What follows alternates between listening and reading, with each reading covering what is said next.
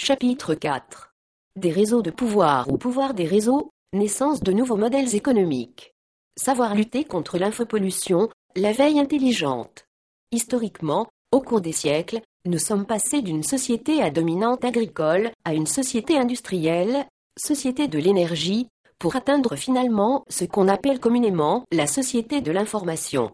L'avènement de l'électronique, de l'informatique, et le développement des télécommunications a naturellement marqué ce passage.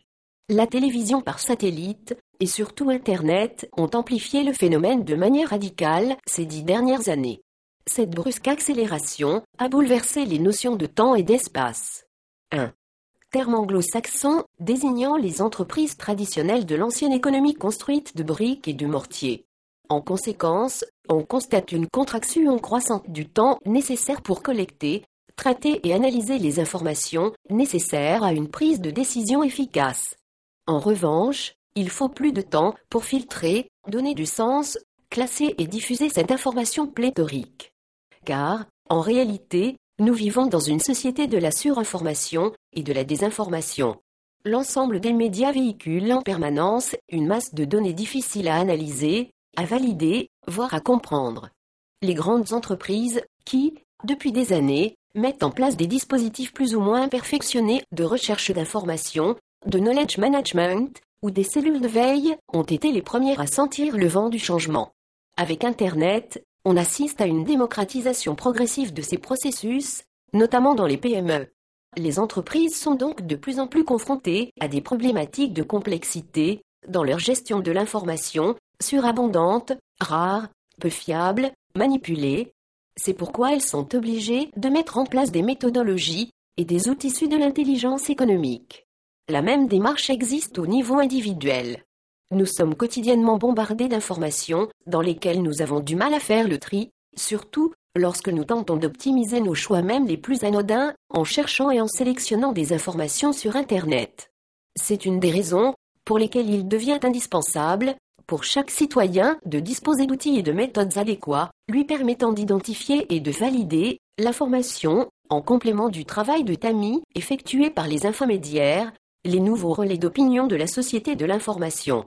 Une méthodologie développée initialement par Sibion 1, société créée en 1996 par Carello Revelli, et l'auteur, avait pour but de permettre aux professionnels de prendre conscience du potentiel d'Internet et de sa richesse informationnelle, d'identifier les risques et les problèmes liés à l'information sur Internet, de maîtriser les principaux outils de recherche, moteurs, annuaires, agents intelligents, enfin de mettre en place des moyens efficaces d'identifier, de valider, de vérifier et de recouper les informations obtenues à partir du réseau, tant au niveau de la collecte d'informations qu'à celui de son traitement et de sa diffusion. Aujourd'hui, l'objectif de Sibian est de démontrer que la recherche d'informations et la veille individuelle vont continuer de se développer et d'évoluer grâce à Internet.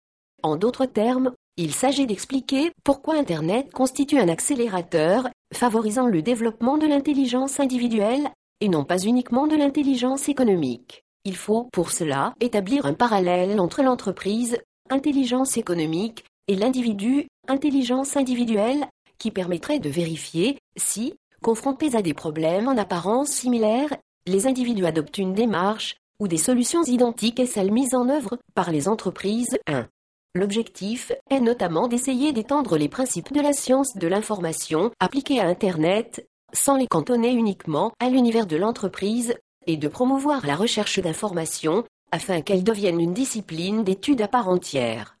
La clé d'une telle approche, que l'on retrouverait dans le cadre du journalisme citoyen, consiste à informer le grand public des risques de la surinformation et de la désinformation en lui apprenant à les détecter et à les contrer, ainsi qu'en lui fournissant des outils efficaces pour trouver la bonne information et la valider en vue d'une prise de décision rationnelle et optimale. 1. Cette méthodologie a été décrite pour la première fois en 1998 par Carello Revelli dans Intelligence stratégique sur Internet, Duno. Cet ouvrage avait, pour objectif de permettre aux lecteurs d'optimiser leurs activités de recherche d'information et de veille au sein des différentes sphères d'Internet, web, forums de discussion, web invisible, bases de données, etc. Sur Sibion, voir son site www.prontaria.com sur 6. En raison de ce bombardement informationnel, il est plus que jamais indispensable d'observer la plus grande prudence vis-à-vis des informations que l'on nous communique, même si celles-ci proviennent de sources proches ou fiables. 1. Ce parallèle a été approfondi dans le cadre d'un doctorat de recherche effectué au sein du laboratoire de recherche du CRISERI de Paris dirigé par le professeur J. Perriot, Carlo Revelli, de l'intelligence économique à l'intelligence individuelle, comment exploiter l'intelligence d'Internet, apparaître en 2006. En effet, en dehors des cas de manipulation flagrante ou volontaire, personne n'est à l'abri d'une information fausse, même si elles paraissent vraisemblables. La prolifération des médias et des sources d'information, ainsi que la difficulté liée au processus de fiabilisation, font que désormais n'importe qui peut, même en toute bonne foi, être un vecteur de désinformation. Avec les informations colportées par Internet, le phénomène a atteint son paroxysme. Idéalement, il faudrait être méfiant vis-à-vis de toute information disponible sur le web, et disposer d'outils et de méthodes pour en vérifier la fiabilité et la pertinence. Cela n'est pas toujours ni réaliste, ni réalisable. La profusion actuelle d'informations est telle que personne n'est réellement en mesure de contrôler l'authenticité des faits et des événements. Quand un fournisseur annonce, par exemple, qu'un produit n'existe plus, le client potentiel ne dispose pas toujours du temps, ni de la motivation nécessaire pour vérifier ses dires. De la même manière, si un revendeur informatique annonce que telle carte vidéo est incompatible avec votre ordinateur, il faut vous en assurer sur Internet. Les combinaisons informatiques étant quasiment infinies, il est souvent impossible de proférer de telles assertions en toute certitude.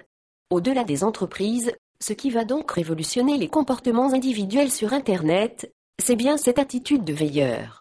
Elle consiste à garder les yeux ouverts pour se cultiver et s'enrichir, que l'on cherche à dénicher une information inédite, à vérifier une rumeur, à accroître ses connaissances, à forger ses croyances, à comparer les prix avant d'acheter un livre, à identifier le chirurgien qui a mis au point la dernière technique pour soigner une maladie rare.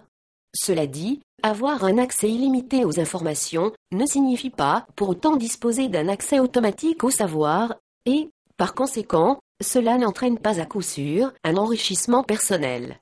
Encore faut-il disposer du bagage intellectuel et cognitif adéquat.